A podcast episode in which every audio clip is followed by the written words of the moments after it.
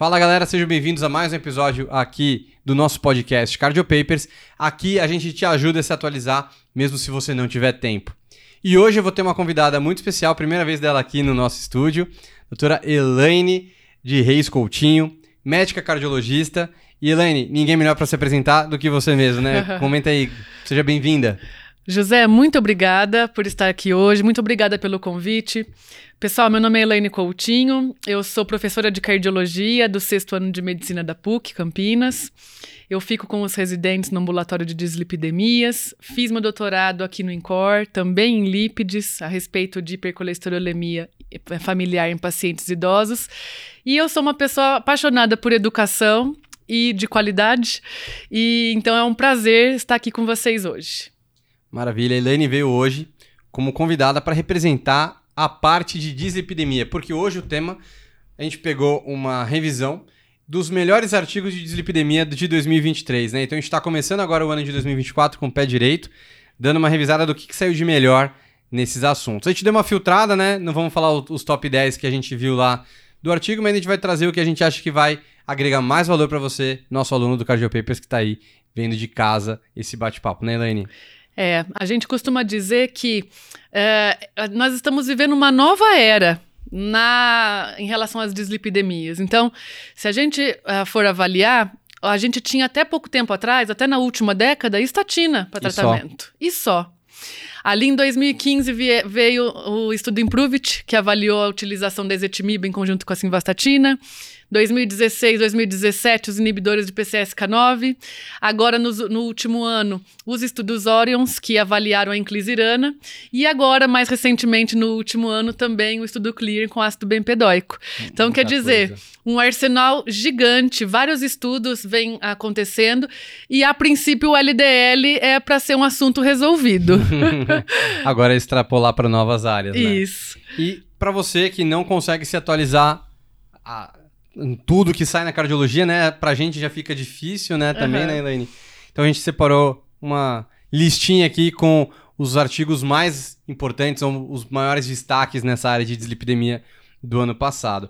E Elaine, a gente vai começar então agora falando do ácido bempedóico na intolerância à estatina como uma opção, né? Uhum. E a gente vai ter como base o artigo do Clear Outcomes, que a gente discutiu aqui no ano passado. Então, é um estudo que também é, traz uma nova opção terapêutica que vai chegar no Brasil agora no segundo semestre, né, Elaine? Isso. Então, pessoal, é, diante de uma situação em que as estatinas têm o seu papel muito bem fundamentado, né, tanto em prevenção primária quanto em prevenção secundária de redução de desfecho, uh, a gente sabe, por outro lado, que hoje a incidência de efeitos adversos relacionados à estatina é muito grande. Então, apesar da literatura estimar para a gente ali ao redor de 1% até 5% de efeitos adversos, a gente sabe que esses dados na vida real chegam até quase um para cada três na população. Então, quer dizer, é claro que um tanto tem de efeito nocebo, né? Mas, de fato, a gente sabe que uma grande parcela da população é intolerante, ou pelo menos não usa a medicação por sintoma muscular. Então, nesse contexto, vem o ácido bempedóico. E o que, é o ácido bempedóico, né? Lembrando uh, o mecanismo de ação dele bem brevemente, uh, o ácido bempedóico é uma prodroga tá? E que age na via endógena de produção do colesterol. Então, ele é uma medicação que inibe a ATP citratoliase e que é uma etapa acima daquela via bem conhecida por nós, que é a via da HMG-CoA redutase. Que quem que age lá, pessoal? As estatinas. Então, quer dizer, eu tenho uma medicação que age também na via endógena de produção do colesterol se eu reduzir a produção endógena, eu tenho upregulation de receptores e, portanto, mais LDL eu vou retirar da circulação. Mas e aí? Então, qual que é a diferença das estatinas para o ácido bempedóico se os dois agem na, vida, na via endógena? A grande questão é aquele segredo que eu falei no começo. Ele é uma prodroga. Então, se ele é uma prodroga, ele precisa ser ativado dentro do hepatócito. Então, se ele for ativado dentro do hepatócito, o que, que acontece com os efeitos musculares? São né, é, bem menores do que em relação às estatinas, por exemplo. Então, em quem foram, em quem foi estudado, né, a utilização do ácido bempedóico? O Clear Outcomes é uma, uma medicação que foi estudada com a utilização de ácido bempedóico versus placebo em cerca de 13 mil indivíduos. Esses indivíduos intolerantes à estatina, uhum. ou seja, eles estavam com LDL fora da meta. A média de LDL deles era ao redor de 100, 120, 110, 120. Era até a critério de inclusão acima de 100. Perfeito. E esses pacientes, ou eles utilizavam estatina em dose baixa, ou eram intolerantes à estatina, tá? E esses indivíduos, então, foram avaliados por um período de cerca de quatro anos de segmento. E o que foi visto foi que a, a utilização de ácido bempedóico, de fato, reduziu o LDL ali numa monta de 25% a 30% em monoterapia. Sim, que era uma população com 70% em prevenção secundária. Então, então quer dizer, de fato, é, é, foi bem importante.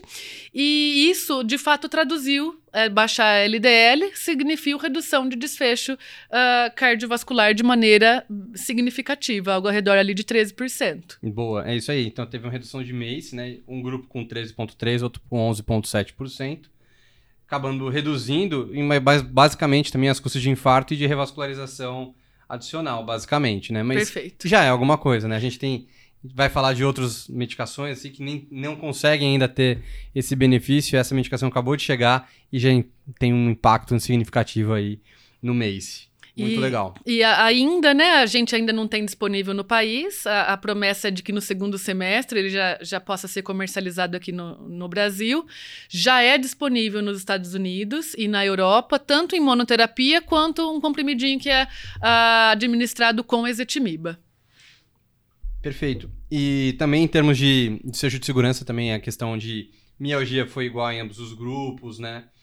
É, eu tenho aqui algumas, alguns dados aqui que são bem poucos, né, efeitos adversos que a gente teve, mas a gente teve um pouco de colilitíase, um pouco mais aí acima no grupo da, do ácido bempedóico. Isso. E, o que foi coisa. interessante, e isso é um dado importante mesmo que você puxou. Em quem são os indivíduos em que a gente precisa, de fato, prestar um pouquinho mais de atenção? Aparentemente, essa é uma medicação que causa hiperuricemia. Então, naqueles indivíduos que, que já têm uh, um, um, quadro né, prévio de gota, é, e alguns casos também de hiperplasia prostática benigna, e essa questão da colelitíase que foi um pouco superior. Então, nesses indivíduos, a gente presta atenção. Acho que vale a pena só para a gente ter mais esse achado aí, né? Alteração de função renal teve um pouquinho, mas nada muito significativo. E o ácido úrico também é hiperuricemia, assim como crise de gota também, né? Perfeito. É, então já a gente acaba tendo uma medicação, né, que junto com o ezetimibe pode chegar até 40% de redução de dose, que equivale a já uma estatina de moderada potência, né? Então é um, é um grande trunfo, né, pra gente agora, para quem não tem condição para pagar um inibidor de PCSK9, Sim. né? Associação de ezetimibe com o ácido bempedóico acho que é uma boa opção também para a gente poder utilizar no nosso dia a dia, né? Deve chegar no segundo semestre desse ano, né? Isso, a espera é essa. Maravilha. Então, esse foi o primeiro estudo, né, que a gente comentou do Clear Outcomes. E agora a gente indo para o segundo estudo, a gente vai falar sobre inibidores orais da PCSK9, que como a gente já comentou aqui fora aqui dos bastidores, é um entrave, né? É um empecilho para alguns pacientes, apesar de preferencialmente eu preferi prescrever e utilizar medicações injetáveis para facilitar a adesão, mas muitos pacientes acabam não querendo nada injetável, uhum. né? Tem um uhum. certo tabu, enfim. É, então, por conta disso, agora desenvolveram, estão em desenvolvimento alguns inibidores de PCSK9 por via oral. Como que tá isso daí, Elaine? Olha, então a questão dos inibidores de PCSK9, de fato, eles mudaram aí a história natural, né, de tratamento do, do LDL, do, do ponto de vista de que essas medicações são muito potentes, são medicações seguras e que no estudo Fourier-Olé, né, publicado no último ano, a gente viu que esses pacientes seguiram aí por oito anos uh, de tratamento com evolocumab e foi visto que a mediana de segmento era de 30. E quer dizer, até 2015, né, 2016, isso era inédito, né? Quem que tomava estatina e tomava ezetimiba e, e, atingia níveis de 10 de LDL? Até podiam achar que era perigoso. Justo, muito se pensou a respeito disso, né? Puxa, será que ter 10 de LDL vai me causar VCH ou vai causar diabetes? E então, nesse sentido, vem os estudos Fourier e Odyssey Outcomes em 2016 2017 com essa nova proposta dos inibidores de PCSK9. Esses estudos testaram uh, esse anticorpo monoclonal injetável, né? Que podia ser administrado quinzenalmente ou mensalmente.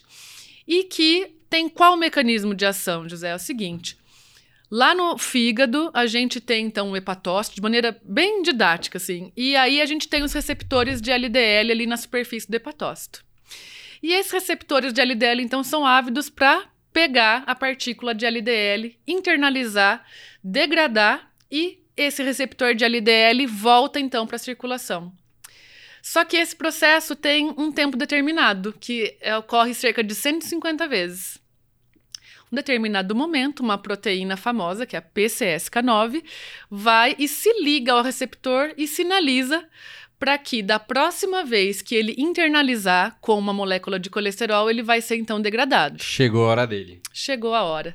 E aí, pessoal, se eu tiver menor número de receptor de LDL na periferia, né, dos hepatócitos, o que, que vai acontecer? Menor captação, mais LDL sobrando. Então, daí vem essa nova terapia com os anticorpos monoclonais, que o, uh, os inibidores, então, ele inibe o funcionamento da PCSK9, não permitindo que ele seja degradado. Sobra mais receptor, mais LDL a ser captado. Tá? Então, quer dizer, isso já é muito bem conhecido nos últimos anos, com essas duas medicações, o alirocumab e o evolocumab. E agora vem a proposta de uma medicação via oral, a ser administrada todos os dias, né? Que, e esse medicamento é o MK0616. Esse, essa medicação, então, ela foi publicada no último ano como um estudo de fase 2B. Avaliou cerca de 800 indivíduos e o que ela foi testada em quatro doses, na dose de 6, 12, uh, 18 e 24 e 30 miligramas, desculpa. 6, 12, 18 e 30 miligramas. E desde a dose já menor de 6 miligramas, foi visto que havia uma redução potente de 40% de redução da LDL, chegando até 60% de redução naqueles pacientes que utilizavam dose máxima. Então, quer dizer, é uma medicação conhecidamente já potente, tanto na sua forma injetável e agora provavelmente na sua forma oral. Está começando agora, o estudo de fase 3, em que está abrindo então o recrutamento para a gente testar em grande escala. Legal, e acho que só para agregar algumas coisas aqui, é, é, um estudo que a média de LDL dos pacientes era de em torno de 120, é, e uma boa parte dos doentes com um risco cardiovascular aumentado ou com alguma doença cardiovascular pré-estabelecida, mesmo que subclínica, em quase 40%, e mais 50% dos casos pacientes com risco intermediário ou alto. E também os pacientes, a maioria deles, mais de 50% deles, em uso de estatina, ou seja, pessoas que já estavam otimizadas, pessoas de alto risco, e em cima disso a gente coloca de novo o inibidor de PCSK9 dessa forma via oral agora, né? Assim como o Odyssey e o Fourier, né? Que começaram com valores basais já muito baixos, né? De 90 de LDL. É, esse aqui né? foi um pouquinho mais, Esse né? ainda mas... foi um pouquinho mais, mas eh, de qualquer maneira é muito baixo. Então, é muito baixo. quando a gente espera a redução de desfecho cardiovascular lá na frente, é natural que isso demore mais tempo, porque ah, é claro que a gente já parte de um valor baixo e que vai ser benéfico, mas talvez isso demore mais tempo para ser demonstrado, Exato. né? Ainda mais que o paciente já estava em uso de medicação, que já garante essa redução de risco. A gente às vezes tem que aumentar o N ou seguir por mais tempo, né? Que a Elaine comentou. Então, acho que é isso. Acho que é uma, uma droga nova que vai despontar também como uma opção, né? Para quem é, não gosta de injeção, né? Lembrando que injeção é muito bem tolerada, né, Elaine?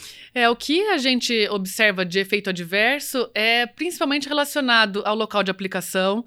Mas, honestamente, é uma coisa que a maior parte dos meus pacientes não tem queixa, tá? Uhum. É uma medicação em que eles mesmos se aplicam.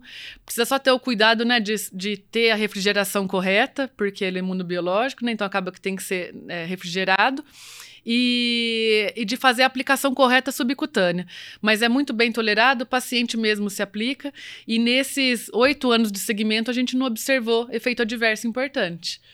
Muito legal. A gente estava comentando aqui no, no, na cobertura do congresso da American Heart do fim do ano que teve uma outra medicação com um nome muito difícil, que eu não vou lembrar agora, que funcionava como antipertensivo também. Uhum. E que, meu, daqui a pouco o futuro vai ser tudo injetável, né? Então tem remédio para obesidade injetável, remédio para dislipidemia, remédio para hipertensão. acabou. Então, e ainda de uso prolongado, de uso né? prolongado. Então a gente tá falando de inclisiran daqui a pouco. Meu, e com muitas opções para melhorar a adesão né, dos pacientes. Perfeito. Talvez a nível populacional seja uma coisa até interessante, mas o custo hoje ainda é meio proibitivo. né? Considerando que um em cada quatro praticamente não, não segue a terapia, né? Nossa, estabelecida por falta de aí, adesão. você é. olhar, Tá vendo no SUS ali que tem É. um pouco mais de dificuldade de implementar a adesão, é, é- é difícil. Bom, acho que de inibidor oral, acho que é isso. Acho que é uma nova opção a mais que a gente vai acabar tendo também, né? É, E ainda ficando um pouco nessa parte da PCSK9, que é uma área de grande interesse, a, gente teve um novo estudo falando sobre edição genética ou edição gênica para PCSK9, né? Que aí acaba sendo uma outra terapia que a gente acaba utilizando, né, com RNA mensageiro, mas que a gente acaba tendo uma atuação mais a nível hepático mesmo. Também, qual que é a diferença de um inibidor da PCSK9 para essa edição genética da PCSK9? Qual que vai ser, qual que acaba atuando antes aí, Elaine? Pessoal, então, é olha, bem interessante, né? Vocês viram que várias terapias vêm sendo apresentadas tendo como alvo a PCSK9, né? Então, a gente já falou de inibidor de PCSK9, a gente já- falou a respeito de inclisiran, né, que veio no último ano, que é através do RNA é, pequeno de interferência, e agora essa questão da edição genética. E da onde que surge essa ideia, né, de eh, trabalhar na proteína PCSK9? Como é que funciona isso? Tudo isso, José, surgiu a partir ah, da ideia da hipercolesterolemia familiar, em que a gente sabe que os pacientes que têm hipercolesterolemia familiar, eles têm ah, ou deficiência, né, alteração de funcionamento no gene da do LDL, ou no gene da polipoproteína B, ou então, pessoal, que eles têm um ganho de função do gene da PCSK9. Então, quanto mais grave era o valor de LDL nesse paciente, né, ah, de LDL, a- ele percebia que esse paciente então tinha um ganho de função da PCSK9. Então, será que se eu trabalhar reduzindo a PCSK9, eu vou aumentar o valor, a quantidade de receptores e, portanto, tirar mais LDL da circulação?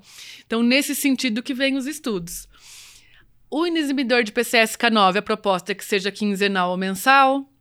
A inclisirana, a proposta é que seja semestral a utilização. Então, essa nova terapia, o que, que ela se propõe?